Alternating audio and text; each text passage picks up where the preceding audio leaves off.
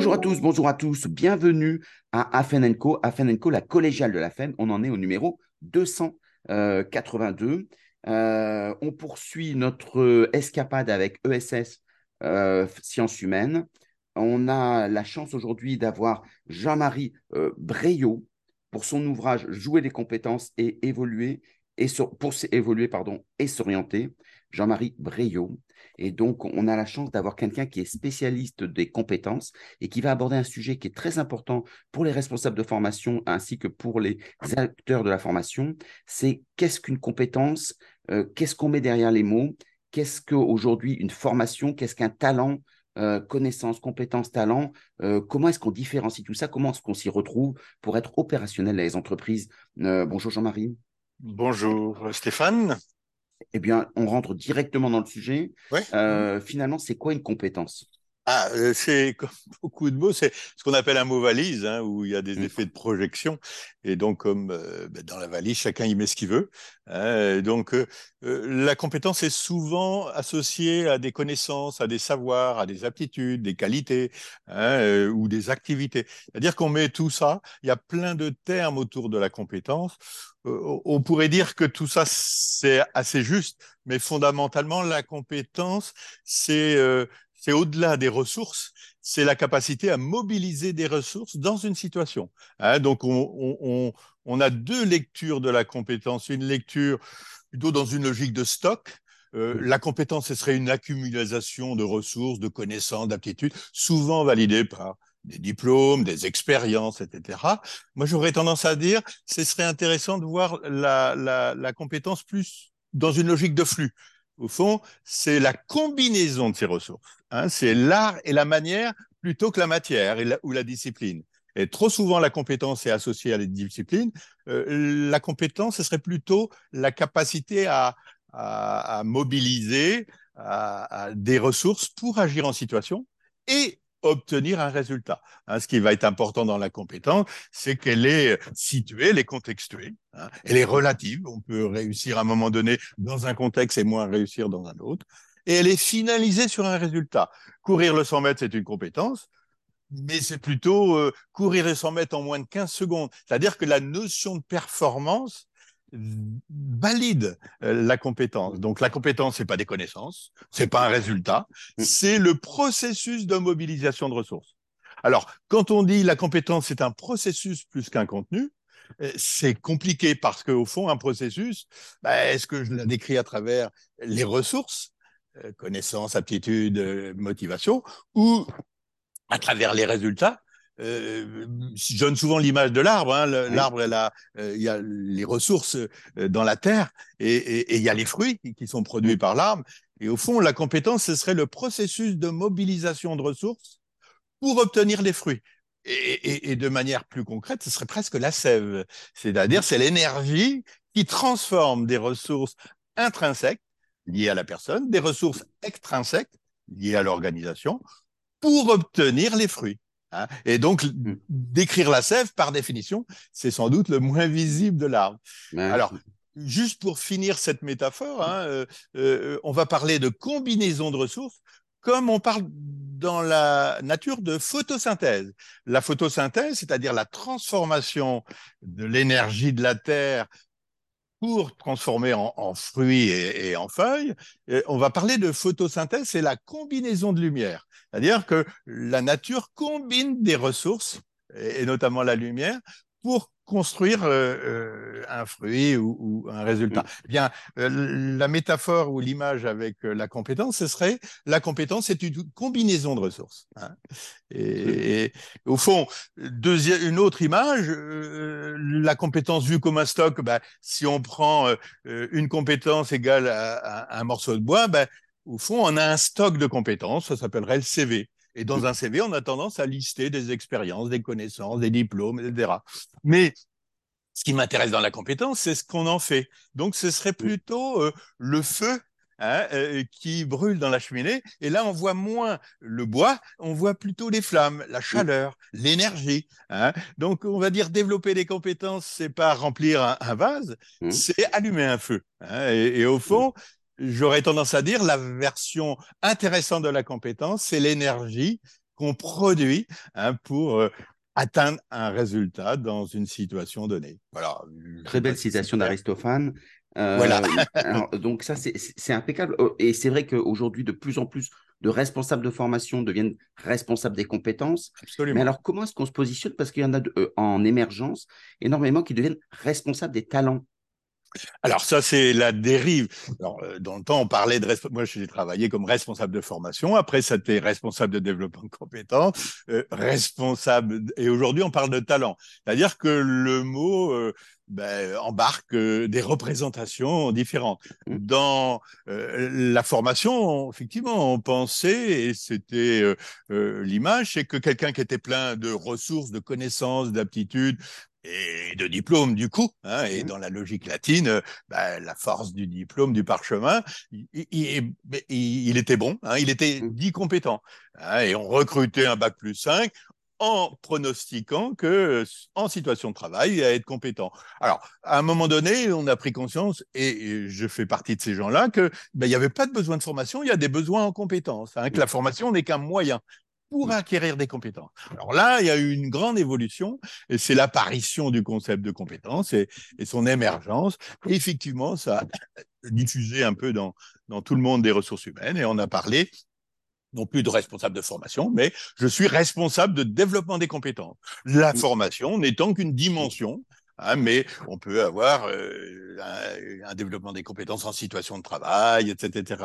Et aujourd'hui, la, compétence c'est plus c'est plus suffisant? Pourquoi est-ce qu'on passe au talent? Alors parce que à un moment donné, dans les pratiques de compétences, on a créé des référentiels qui étaient des verbatim, des listes d'actes professionnels de savoir-faire qui étaient un petit peu ennuyeux. Hein. Il faut dire que au fond, c'est un peu comme en musique. Hein. Euh, la musique, c'est pas les notes, et, et, et, c'est pas parce que je vous donne une partition que vous allez savoir jouer de la musique.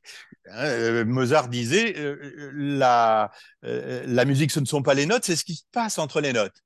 Et au fond, quand on écoute deux musiciens qui jouent juste, il y en a un qui nous fait euh, qui nous embête, hein, on, attend la fin, et puis d'autres qui nous fait pleurer où l'émotion passe. Eh bien, c'est cette idée de, de talent, c'est-à-dire que euh, au-delà des forces euh, de l'ordre, c'est-à-dire l'application d'un process, d'une partition, d'un mode d'emploi, euh, et, là, les référentiels avaient cette vocation à lister un petit peu les passages obligés, les savoir-faire obligés. Euh, là, on se dit, ben, mais au fond, euh, comment caractériser ce qui se passe entre, entre, entre les compétences hein? Et, et, là, on va parler de talent, c'est-à-dire cette euh, magie qui fait qu'un individu, ben, on le voit quand on va chez le boulanger, il y a des gens qui nous accueillent, bah, c'est tellement formidable, hein. on vit une expérience, mmh. et puis l'autre, euh, on va dans la même boulangerie, et c'est un autre, une autre personne qui nous reçoit, et là, bon, on a un accueil tout à fait plat, elle, fait son boulot, elle dit mmh bonjour, euh, elle dit merci, elle, sourit, elle, elle applique un, un, protocole, elle applique une charte d'accueil, mais en même temps, elle y met pas de l'engagement, de la responsabilité. Elle n'y met pas sa personne. Donc mm. on a, on est passé dans une approche un petit peu où on parle de, de, compétences plus personnelles, de savoir-être, mm. hein, de soft skills et, ou de talent. Hein, C'est-à-dire cette dimension un peu magique mm. qui fait qu'on maîtrise le protocole de telle manière qu'on oublie le solfège Mmh. Hein, et on joue la musique. Hein. Et un bon animateur de formation, à un moment donné, quand je me sens bien, je suis à ma place, quand j'anime bien, je vois bien que je m'appuie même plus sur mon programme, sur les séquences, sur toute la stratégie pédagogique que j'ai préparée. Je, au fond, j'interagis avec le groupe et il se passe quelque chose qui est magique. Hein. Mmh, mmh. Alors, euh, mais, alors, quand tu parles de magie, euh, donc c'est vrai, c'est toute cette dimension, euh, euh, la contagion émotionnelle, il y a plein d'éléments de mots. Le problème, c'est que bah, c'est difficile à quantifier. Quand on a de la connaissance, bah, c'est facile, on check. Exactement, et c'est toute la difficulté de la notion de compétence version soft skill. Moi, j'appelle pas soft skill parce que c'est un anglicisme que j'aime pas, mais je parle de compétences horizontales par rapport à des compétences verticales. Verticales, elles sont assises sur des connaissances, on va appeler des compétences cognitives, Compétences horizontales, ce serait des compétences expérientielles, c'est-à-dire qui s'acquièrent avec l'expérience. Tout pendant que vous n'avez pas accueilli, vous avez pu faire une formation à l'accueil, on voit bien que euh, c'est pas tangible. Hein, C'est du savoir-être, c'est du comportement, et, et, et c'est pour ça que à un moment donné, les anglo-saxons utilisent les, assessment centers, les centres d'évaluation, mmh. parce qu'au fond, une compétence n'est observable qu'en situation. Mmh. Et, elle ne peut pas être euh, euh, validée par un examen. Euh, il faut au moins que la situation soit simulée. C'est-à-dire, je veux recruter un formateur dans mon cabinet. À un moment donné, je veux le voir. Hein. Mmh. il peut me raconter tout ce qu'il veut à un moment donné. Donc, cette difficulté, effectivement, sur ses compétences et ses talents, eh bien, à un moment donné, il est important de le voir en situation de travail.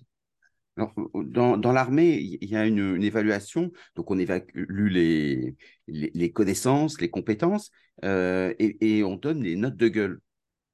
Et donc, ça permet de se dire, bah, toute cette partie évanescente euh, qu'on ressent mais qu'on ne peut pas parler, euh, dans ces cas ça permet de donner ça. Et sauf qu'en entreprise, bah, ça veut dire que si on, si on est dans un conflit social, ce qui est un peu l'histoire du droit social en France, c'est-à-dire je dis, mon chef va m'évaluer un peu comme il le sent au fond de son cœur. Quoi.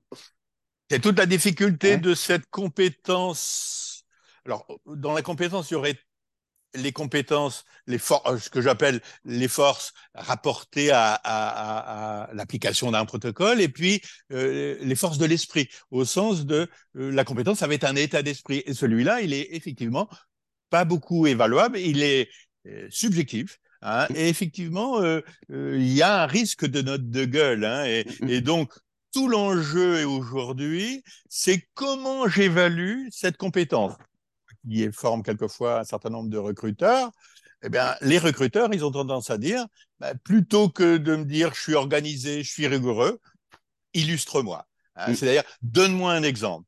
Et dans la fiction et dans euh, l'histoire que la personne va me raconter, si elle est vraiment associée à l'expérience, mais elle peut pas mentir. Et là, elle va nous livrer son processus cognitif. Mm. C'est-à-dire qu'en fait, quand j'écoute quelqu'un qui me raconte une histoire professionnelle, une situation problème qu'elle a résolue avec euh, euh, ses compétences, eh bien, je vais comprendre au fond qu'est-ce qu'elle, quelles sont les ressources qu'elle mobilise. Dans quel champ de compétences elle est facilement? C'est pour ça que à un moment donné, il y en a qui vont privilégier la relation, d'autres la prise de recul, d'autres l'action, d'autres la méthode. Hein. et chacun va avoir un processus cognitif qui est lui tiré par des moteurs. Hein, par des désirs profonds. Et c'est ça qui est intéressant dans la dimension personnelle de la compétence, c'est que euh, si je veux évaluer la compétence, il faut que j'aille au-delà de la preuve. Mm. C'est du comment la personne agit, et, comment la magie, hein, la magie, l'âme au sens de, de, de, de cet état d'esprit, hein, et, et, et, je vais aller rechercher derrière l'épreuve et derrière le processus cognitif, c'est au fond quels sont les moteurs qui le font agir, hein, mm. quels sont les désirs profonds. Et là, on est assez proche de la notion de personnalité, même si tout le risque, et c'est ce que vous avez dit, tout le risque, c'est d'associer la notion de compétence à une notion de personnalité. Et là, parce que euh, on est hors champ éthique, hein, mm. puisque là, c'est une dérive fondamentale aujourd'hui dans le monde du travail, c'est que dans les directions de ressources humaines, il y a plein de gens qui utilisent des tests de personnalité euh, pour recruter. Et là, on est dans une dérive de la notion de compétence, puisqu'on associe la compétence à des données trop personnelles.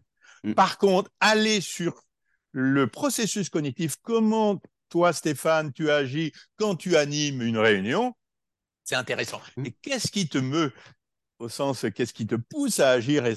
Qu'est-ce qui pousse qu'est-ce qui construit euh, ton modèle compétent? Ça c'est intéressant mais le pourquoi du pourquoi pourquoi euh, tu es bon en animation de réunion euh, ça même avec dix ans de psychanalyse je crois que tu n'auras pas euh, euh, réellement euh, la raison profonde. Hein. Par contre, aller évaluer le moteur des gens, hein, et, ça, on le voit bien en management, un bon manager, c'est quelqu'un qui très rapidement est capable de repérer les aspirations d'un individu. C'est-à-dire, au fond, de bien comprendre comment la mécanique compétence agit. Qu'est-ce qu'il y a dans le terreau Est-ce qu'il s'agit plus d'identifier les compétences de chacun sur des tests psychologiques, comme tu disais très justement, ou est-ce qu'il s'agit de construire ces compétences? Alors, c'est tout l'intérêt, comme la compétence, c'est un processus, euh, la compétence, c'est une construction. Hein, la compétence, c'est, je dirais même une co-construction, parce que dans la situation de travail, je résous le problème, c'est euh, l'objet de la compétence, mais je le fais dans un système d'acteurs, comme nous disent les sociologues des organisations. Hein, c'est-à-dire qu'il y a des acteurs, des clients, des mm. collègues, des chefs, des, des fournisseurs, et au fond, ma compétence, elle est dépendante de mes interactions. Et mm. d'où, à côté des compétences techniques, il y a des compétences relationnelles que quelquefois on appelle le savoir-être. Et mais euh, dans une situation de travail, dans un système professionnel, eh bien euh, euh, l'acteur, moi qui exerce ma compétence, j'ai aussi des stratégies. Hein, c'est-à-dire je pense mon action, c'est-à-dire je vise mes intérêts, mm. mes désirs profonds. Et là, on appelle ça des compétences stratégiques. Donc, on aurait trois types de compétences. Des compétences techniques, c'est la résolution du problème qui met, qui met apporter dans la situation. Des compétences relationnelles, c'est ma manière d'interagir, plus ou moins. Euh, j'ai un sens du contact, je sais négocier avec un, plutôt que faire, je fais faire. Hein. C'est-à-dire que mobiliser des ressources, c'est pas simplement mobiliser mes propres ressources. Je peux mobiliser les ressources de mes collègues. Et même les plus grandes compétences, c'est on le voit bien, euh, des bons joueurs de foot, c'est des gens qui savent faire bien jouer ses collègues mm. hein, euh, pour le service de l'équipe. Et puis après, les compétences que j'appelle moi stratégiques, c'est au fond, c'est la capacité réflexive de l'individu dans la situation. Mm. Au fond, comment j'optimise mon action pour limiter mon énergie hein, et optimiser mes gains. C'est-à-dire qu'en fait, chaque individu, consciemment ou inconsciemment, Mm. Va, dans la situation de travail, faire une réflexion. Hein. donc, il n'y a pas de compétence sans réflexion. Elle peut être très, très limitée pour certains. Mm. Et pour d'autres, il y a une vraie capacité de recul où on, il se fixe un objectif. Euh, et en fait, il, il, agit en stratège. Exactement. Et, ça veut dire euh, l'intérêt de, la question de savoir qui est acteur des, des compétences, euh, c'est qui est responsable derrière. Soit c'est l'individu, eh ben, soit c'est l'entreprise.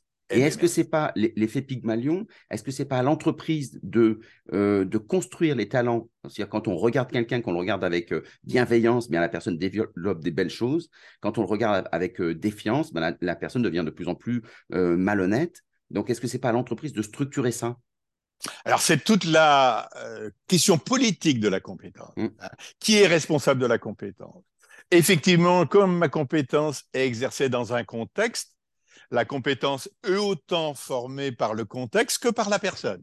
Mm. Mais déresponsabiliser la personne de son portefeuille de compétences, du développement de ses compétences, c'est quand même aller vite en besogne. Et c'est effectivement le parti pris de certains, certaines options politiques pour dire le responsable premier de la compétence, c'est l'employeur. Hein. Et puis il y a l'autre dérive qui dit, bah non, hein, et c'est aujourd'hui un petit peu le cas où, bah, avec le CPF, euh, quelque part, on dit, Monsieur le citoyen, hein, tu maintenant tu as donné des moyens et tu es responsable de tes compétences, tu te démerdes entre guillemets. effectivement, euh, euh, pourquoi pas Mais en même temps, ma compétence est conditionnée par l'organisation. Donc on va dire que la compétence est une co-construction. Hein. une co-construction où chacun va y mettre du sien hein, et au fond va permettre des ressources. Et mm. donc, si je reprends ma métaphore de l'arme, il y a les ressources intrinsèques, c'est la force de l'individu qui va mettre son énergie, ses désirs, sa responsabilité, euh, sa motivation dans la situation de travail, mais aussi le contexte, c'est-à-dire le climat. Et ça, le climat, c'est, le, comme vous dites, le soleil, la bienveillance, bah, c'est l'attention portée par la hiérarchie, les moyens que me donne euh, euh, l'employeur. Mais pensez que l'arbre va faire des fruits qu'à condition qu'il y ait du soleil, mais aussi de la pluie. C'est-à-dire qu'on oublie souvent que pour développer une compétence, il faut de la bienveillance, mais il faut aussi de l'exigence, c'est-à-dire des nuages. C'est-à-dire que sans contrainte, un individu ne produit pas de compétence. Mm. Alors ça, c'est une vraie leçon. Hein. Mm. C'est-à-dire que la compétence est associée à un effort. Mm. Et c'est pour ça que j'en reviens quand même à une question de fond, c'est la compétence. Moi, je me sens responsable de mes compétences. Hein. Et j'ai envie, dans une société euh, humaine, hein, euh, euh, ben, l'être humain, il est responsable. C'est-à-dire qu'en gros, dans le mot ressources humaines, il y a deux mots. Il y a le mot ressources. Et souvent, ressources est associé à moyens. Ah non, Hein, une, dans, dans, ressources humaines, pour moi, ressources, c'est ressourcer, c'est revenir à la source. mm. et que un être humain, hein, Hegel le disait, c'est pas un moyen, c'est une fin, un être humain. Mm. Hein, et donc, à un moment donné, euh, euh, comment dirais-je, déléguer ma compétence à une organisation m'embêterait euh, profondément. Hein, c'est-à-dire qu'il faut que chacun soit responsable du développement de ses compétences. Par contre, il faut que l'organisation, à travers l'État, à travers les moyens collectifs, à travers l'organisation privée, mon employeur, permette euh, ce développement de compétences à travers. Euh, c'est ce qu'on appelle l'intelligence collective. Exactement. Il y a pas de la compétence. La compétence est un jeu. J-E-U. Donc c'est mm. jouer avec les autres. C'est-à-dire, euh, si on revient aux racines du mot compétence, ça vient. Compétence, c'est euh, l'association de com et pétant. C'est tisser ensemble. Hein. Donc, est-ce que vous voyez le métier à tisser? Mm, mm. Et le métier à tisser, il brasse des trames horizontales et verticale. Et donc, en fait, euh, l'étoffe que je fabrique, c'est euh, euh, un tissage de lignes horizontales et verticales, c'est-à-dire de compétences qui nous sont données par des diplômes, des institutions, mais aussi des compétences horizontales, c'est-à-dire des compétences qui viennent de moi, hein, qui viennent de mes motivations, de mes envies, de mes aspirations. Il n'y a pas de je crois que le, celui qui a le mieux résumé la définition de la compétence, c'est Jacques Brel. Hein. il disait le talent, c'est l'envie. Ah oui, bien. C'est celui qui veut, hein, c'est l'envie. C'est les désirs profonds. Et on revient à la question euh, philosophique de Spinoza, hein, les désirs. Hein, mm. C'est-à-dire qu'au fond, la grande difficulté d'un être humain, c'est comprendre ses désirs. Moi, depuis que je m'intéresse à la compétence, que je m'intéresse surtout à la compétence des autres, parce que j'ai compris que des talents, j'en avais pas beaucoup. Par contre, j'en observais chez les autres. Et c'est pour ça que ça m'intéresse la compétence des autres. Et au fond, ce que j'observe, c'est derrière le talent, c'est une forte envie. Hein. Euh, si j'ai en besoin d'être Autrement dit, le, responsable des compétences, c'est celui qui donne l'envie. Exactement. C'est toute la difficulté, je dis toujours, hein, euh, au fond, euh, celui qui sait développer les compétences, c'est celui qui fait, qui sait raviver un feu dans une cheminée. C'est-à-dire que c'est la même compétence. Mm. Hein. Et, et, et, on voit bien, vous rencontrez, on l'a tous eu cette expérience des enseignants, ben, très bons pédagogues, mais on se fait chier. Hein, mm-hmm. et, on, pense à autre chose. On, pense à. Et puis on a rencontré tous. Un, moi, c'était une, une, preuve de philo qui, à un moment donné, je sais pas, par un regard, euh, par une attention, euh, par une exigence, euh, fait que au fond, ça a lancé la mécanique compétente. C'est-à-dire, j'ai développé une compétence, une envie. Hein. Mm. Et on pourrait dire que derrière l'envie, l'important, c'est pas le résultat que je produis dans la situation, c'est euh, euh, l'envie d'avoir envie, dirait Johnny Hallyday, c'est apprendre à apprendre. Hein. C'est-à-dire qu'en fait, quand j'ai une réussite, à travers la réalisation d'une compétence, vous l'avez dit, je prends confiance, je vis un sentiment d'efficacité personnelle, au sens de Bandura. Et mm. ce sentiment d'efficacité personnelle me donne des ressources pour aller chercher un autre challenge et pour développer une autre compétence. Hein, quand j'ai animé, appris à animer des formations, à un moment donné, j'étais bloqué par des problèmes euh, pédagogiques. Hein. Et puis quand ces problèmes-là ont été résolus et que j'ai maîtrisé ça, eh bien en fait, j'ai je me suis intéressé à des problèmes de signaux faibles des participants. C'est décrypter des comportements qui euh, envoient des messages sans forcément les dire, pour très rapidement repérer les gens qui sont un petit peu perdus ou les gens qui s'interrogent. Donc en fait, progressivement, euh, euh, euh, les éléments de satisfaction et les comment dirais-je les sentiments d'efficacité personnelle et la confiance que j'ai emmagasinée m'a permis d'aller m'interroger encore plus. Et au fond l'état normal de la compétence c'est l'état d'incompétence. C'est-à-dire qu'en fait quelqu'un qui est compétent c'est quelqu'un qui se pose toujours des questions et si vous lisez des bouquins des grands, des gens très très compétents, c'est impressionnant. C'est des gens qui dorment pas. Hein. c'est mm. des gens qui s'interrogent toujours sur comment je peux mieux faire. Et au fond, moi je le résume. Maintenant, je suis plutôt dans la fin de carrière. Et plus j'anime euh, des formations, plus je me pose des questions. Mm. Au fond, plus je vois que je devrais encore progresser, alors que j'ai 30 ans d'expérience. C'est ce, on appelle ça le paradoxe de la compétence. Bien sûr. Et, donc, c'est tout le charme. Et donc, ça nécessite d'avoir une épistémologie, une éthique de la connaissance qui permet de, d'être, de revenir aux racines des choses, puisqu'on parlait Exactement. Ressourcer. Oui, exactement. RE, je reviens à la source. Une, question souvent que les gens sont sollicités en leur disant il faut construire la cartographie des compétences. Ah, ça, c'est le vrai problème. Hein. C'est vrai que les, ce qu'on appelle les référentiels, mmh. euh, euh, euh, c'est souvent des dictionnaires, des listages à l'après-vert, on le disait tout à l'heure, et, et, et, quelque part. Alors, moi, j'ai une méthode. Au fond, je pars de l'activité. J'ai la méthode, ce que j'appelle ABC. Hein. Au fond, je vais pour décrire une compétence, décrire l'activité de référence, c'est pourquoi, le quoi, hein. le but.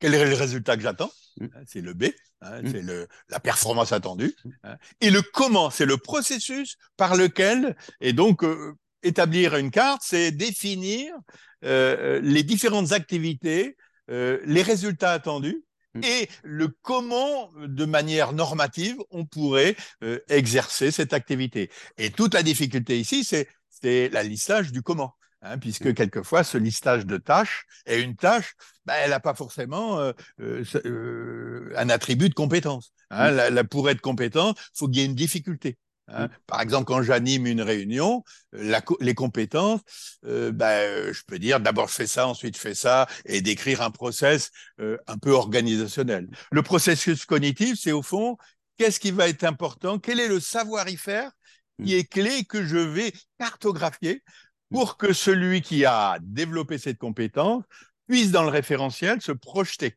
Hein. Mm. Donc la carte n'est pas le territoire et une carte de compétence ne sera jamais euh, la description fidèle euh, de ce que j'attends dans la situation de travail, mais la carte doit donner des repères. Et c'est pour ça que la carte. finalement, une carte aujourd'hui, ça a encore du sens? On prend par exemple Pôle emploi qui dit 85% des, des, emplois de 2030 euh, n'existent pas aujourd'hui. Oui, mais on, est bien d'accord. Mais là, quand elle dit ça, Pôle emploi, quand ils disent ça, ils parlent de, des compétences cognitives, des compétences verticales hmm. qui sont associées à des compétences euh, que nous on appelle des compétences cognitives. Mais je vous ai dit à côté de ces compétences cognitives, et c'est vrai que il n'y a pas plus l'obsolescence des compétences techniques, elles sont euh, évidentes. Hein. Mm. C'est-à-dire que, que vous soyez juriste, euh, vous savez que dans cinq ans, euh, la jurisprudence a évolué. dans nos métiers, moi j'animais des formations de manière classique. Maintenant, on fait de la du distanciel, mm, de la formation sur la, la, situation de travail, de la formation action et toutes les modalités éducatives. Il y a eu une révolution dans les techniques pédagogiques qui fait que si je reste à mes références d'il y a 20 ans, bah, je serai bien évidemment obsolète. Hein. donc, mais à côté de ces compétences cognitives, il y a des compétences transversales. Et ces compétences transversales, bah, elles sont fondamentalement beaucoup plus pérennes. Le savoir réseauter, par exemple, qui est une compétence clé de demain. Mmh. C'est-à-dire, au fond, établir des réseaux et entretenir des réseaux. Bah, euh, il y a 30 ans, quand j'ai commencé à bosser, euh, c'était une compétence aussi importante. Mais, on n'était pas mis en valeur. Comment on évalue le fait de dire, alors si on prend gestion du stress, etc., réseauter, comment est-ce qu'on évalue le réseautage? On dit, ah bah, combien d'amis sur LinkedIn?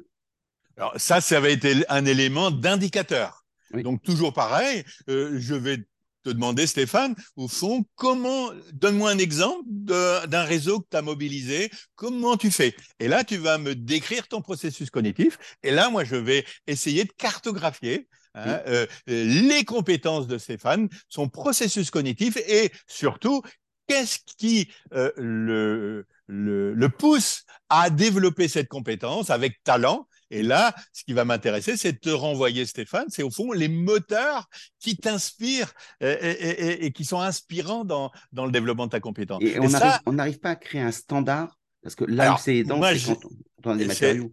Exactement. Alors c'est là où dans mon bouquin, euh, j'ai développé un concept qui s'appelle l'archipel des compétences.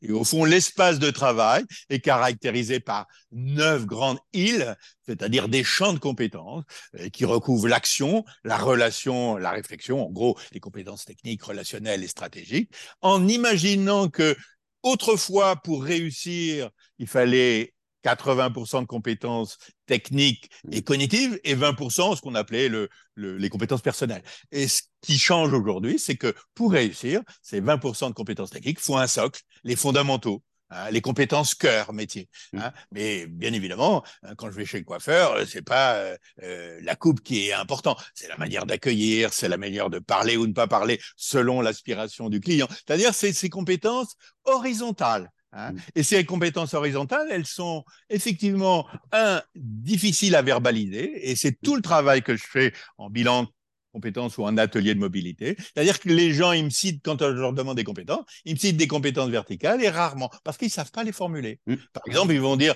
bah, réseauter, ils vont pas en parler. Mmh, hein. mmh. Euh, la compétence de, de négociation qu'ils ont, qu'ils font euh, dans leur vie privée, euh, au fond, ils ne font pas le lien avec une compétence professionnelle. Est-ce que c'est parce qu'ils ne veulent pas en parler ou est-ce que parce qu'ils disent c'est du domaine de la sphère privée et j'ai pas envie d'en parler socialement? Non, c'est parce que quelqu'un qui est compétent, et c'est un des schémas que je présente dans le livre, c'est que s'il est compétent avec talent, il le fait sans effort. C'est-à-dire qu'au fond, la compétence est devenue inconsciente. Dans le processus de développement de compétences, hein, euh, l'état, et je prends là la, je m'inspire de Maslow, hein, je suis euh, d'abord dans un état 1, c'est-à-dire je suis incompétent et je ne le sais pas. Mmh. Hein. État 2, à un moment donné, euh, l'image qu'on me renvoie ou mes faibles performances me disent, tiens, je suis pas compétente, mais j'en prends conscience. Hein. Mm. Et là, pour certaines personnes, ils vont agir s'il y a un intérêt et s'il y a motivation. Et là, je vais passer dans l'état 3 de la compétence. Je deviens un peu compétence, mais avec effort. Vous voyez, je viens de faire une formation à l'animation de réunion. Ah, les premières fois, j'essaie d'appliquer ce que... Mais la vraie compétence, c'est l'état 4. Je deviens compétent quand j'ai oublié le protocole. C'est-à-dire, je suis compétent de manière naturelle, au sens naturel avec des guillemets, bien évidemment, de manière inconsciente. C'est-à-dire, je l'ai assimilé. Donc, il y a le processus de prise de conscience, d'acquisition et d'assimilation dans le processus de compétence. Et les gens qui ont un talent, ben souvent, ils sont compétents, mais de manière naturelle. Et quand on leur dit leurs compétences, ils ont tendance à donner des compétences où ils sont avec effort, mmh. parce que elles sont en conscience. Hein. Mmh. Mais jamais, et c'est tout l'intérêt du bilan de compétences, et notamment pour des gens qui sont plutôt en difficulté. Et déjà, quand je forme les managers, je dis, mais essayez de passer plus de temps sur les réussites des gens et pour leur faire prendre conscience que dans leur travail, même s'il y a beaucoup d'échecs, mais essayez de repérer une réussite pour euh, euh, faire prendre conscience que certaines compétences, ils les ont et de les verbaliser. Pas là le, le rôle de l'entreprise que d'aider à, justement à créer ces routines, en disant communication non violente. Il y a beaucoup d'entreprises qui utilisent cette technique, qui, en vaut d'autres et qui c'est très bien. Mais ça veut dire que c'est l'entreprise qui dit voilà, on, a identifié qu'il fallait avoir une, technique d'écoute. Donc, on vous forme à la technique et après, les gens se disent bah, c'est vrai que je suis plus en relation, la relation est plus authentique. Est-ce que ce n'est pas de la responsabilité de l'entreprise Tout à fait. Tout à fait, et c'est bien l'enjeu de ce qu'on appelait l'entretien mi-carrière, ou aujourd'hui l'entretien professionnel, c'est-à-dire obliger les managers, euh, au moins tous les deux ans, de faire un point non pas sur l'atteinte des objectifs, l'activité, mais sur, au fond, qu'est-ce que tu as mmh. acquis comme compétence. Et tout l'enjeu, c'est de l'apprendre à verbaliser. Pour avoir formé plein de managers, ils ne savent pas faire. Ça s'appelle le manager coach. Hein. Passer du manager responsable au manager coach, ben, on est en plein dedans aujourd'hui. Et c'est toute la difficulté aujourd'hui hein, d'amener les personnes à conscientiser à travers une verbalisation les compétences qu'ils acquièrent. Et j'avais un, manager un jour qui me disait, euh, au fond, euh, et lui, il m'a vraiment euh, fait faire un déclic, il me disait, dans une année de travail, tu dois verbaliser une nouvelle compétence que tu as développée. En gros, si tu as bossé pendant un an et tu n'as pas acquis de compétences, tu as perdu ton temps. Mmh. C'est-à-dire, à côté de ta performance, le travail est une occasion de grandir et de progresser. Par contre, l'entreprise a responsabilité pour effectivement ce qu'on appelle donner un effet miroir. Hein. Et l'entretien professionnel, c'est sa vocation. Hein, je reprends une phrase de Cocteau. Les miroirs devraient réfléchir avant de renvoyer des images.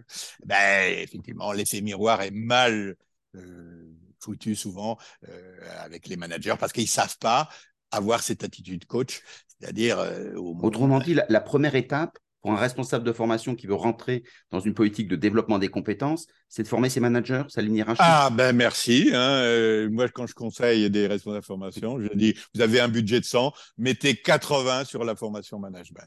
Et pas une formation euh, en séminaire avec des consultants pour nourrir des cabinets, hein, mais effectivement de la formation expérientielle. D'abord, un, établir un référentiel, parce mmh. qu'ils ne savent pas ce que c'est que manager. Et là, je travaille sur plein de boîtes où on construit avec les managers mmh. euh, des compétences dans un, une formulation qui leur convient.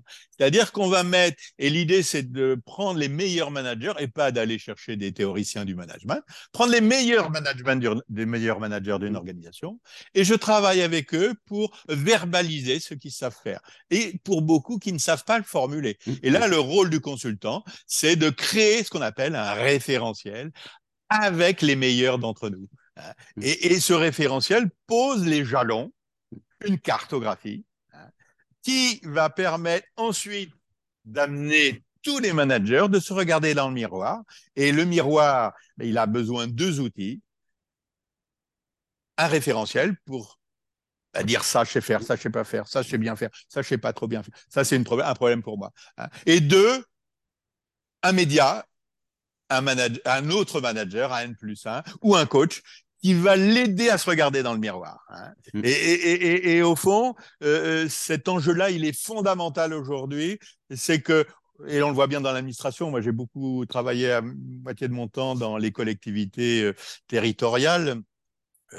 et ben, on a une administration qui a plein de gens de talent, avec euh, effectivement une sélection par concours. Mais le problème, c'est que ces gens-là, ils sont cadre A ou cadre sup, mais ils savent pas manager. Hein. Ils ont été euh, sélectionnés sur des compétences cognitives, mais pas du tout sur le savoir-y faire mm. dans la relation à l'autre. Hein, revenons à la définition de management. Hein. Le management vient d'un mot en anglais ou anglo-saxon, mais les anglo-saxons nous ont piqué le mot ménager. Hein. Donc, manager une ressource humaine, c'est le ménager une ressource humaine.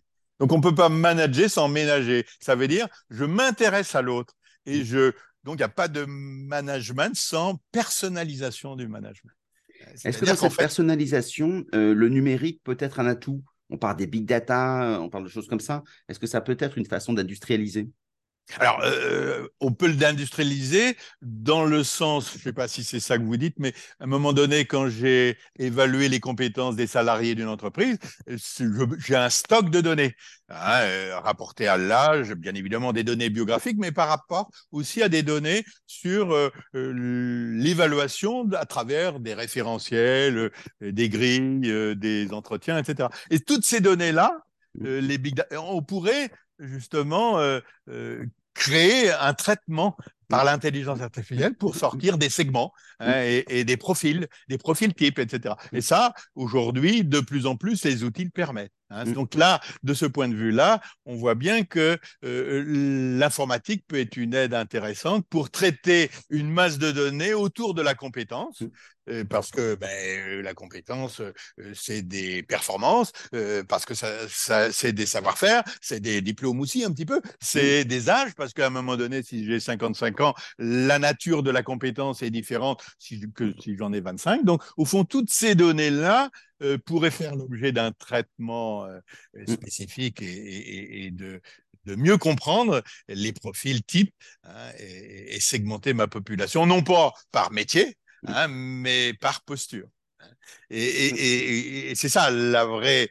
On parlait tout à l'heure de, compétences au sens de, talent. Hein. Le talent, c'est de reconnaître que des gens, dans certaines situations, ils sont dans la posture, c'est-à-dire que ce qu'ils font correspond à ce qu'ils sont il y a adéquation, ils sont dans leur, élément. Et d'autres sont dans l'imposture. Hein. Mm. La personne à la boulangerie qui m'accueille de manière totalement banale, au fond, il ferait, elle ferait mieux de faire autre chose. Hein, ou il ferait mieux de faire autre chose. Mm. Parce qu'il est dans l'imposture, c'est pas adapté au poste. Hein. Donc, et donc, ce qui est intéressant, c'est que c'est pour ça que le terme talent a pris euh, euh, beaucoup de place, c'est qu'au fond, l'employeur, lui, il veut des talents, c'est-à-dire mm. des gens qui sont dans leur posture. Donc il y a un gros enjeu, il y a deux enjeux dans la ressource humaine de demain, dans la gestion des compétences. Euh, ce qu'on a dit, c'est la formation des managers coach, c'est-à-dire la capacité à faire mettre du feu dans la cheminée, mm. c'est-à-dire à raviver les braises, raviver les désirs, les aspirations. Et deuxième enjeu, c'est au fond mettre les gens à la bonne place, hein, c'est-à-dire la mobilité. C'est-à-dire qu'aujourd'hui, euh, la logique latine, c'était je commence dans un boulot et je finis dans la même filière et avec peut-être un niveau hiérarchique supérieur. Euh, demain, pour développer des compétences, il va falloir changer de statut, de métier, d'activité. C'est-à-dire qu'en fait, on va accélérer la montée en compétences par une mobilité. Et, ça, ce qu'on ne sait pas bien faire encore dans les organisations et au niveau euh, de, l'État, euh, c'est accompagner les mobilités. Et là, le collectif a, a beaucoup d'importance puisque le CEP, de 2018, Conseil en évolution professionnelle, eh ben, c'est totalement cette idée de donner les moyens aux citoyens, de faire tous les cinq ans un état des lieux de ses compétences et surtout essayer d'imaginer un projet professionnel. Et c'est le CEP à côté du CPF, compte personnel de formation. Le CEP devrait permettre à chacun de faire un moment donné de sa carrière, tous les 5, 6, 7, 8 ans, un état des lieux pour dire voilà ce que je fais aujourd'hui, voilà ce que j'ai fait, qu'est-ce que j'ai envie de faire, qu'est-ce que je pourrais faire dans 5 ans? Comment, et, et s'il y avait une compétence transverse à développer demain dans notre pays, c'est la compétence à se projeter. Et on sait nous caractériser par rapport à notre passé, mais un individu, au fond, euh, n'est pas le fruit de ce qu'il a fait. Il est aussi un projet. Et c'est ça la grande révolution de la compétence. Hein. Au fond, quand je regarde quelqu'un, c'est moins son parchemin, ce qu'il a fait, ce qu'il a réussi, ce qu'il a échoué, mais qu'est-ce qu'il veut, qu'est-ce qu'il veut faire de sa vie? Ah, et c'est la vraie question, à un moment donné, qu'on va poser aux gens. Est-ce que finalement, euh, puisqu'on arrive à la fin de, l'émission, est-ce que finalement, euh, l'idée de projection n'est pas commune à tout le monde, c'est pas facile de, de, se projeter, se jeter ailleurs. Mmh. Euh, beaucoup de personnes disent, moi, je préfère être opportuniste. C'est exactement comme c'est euh, en gestion de votre patrimoine financier. Hein, il y a des gens euh, qui gèrent leur patrimoine de manière opportuniste, font des coups.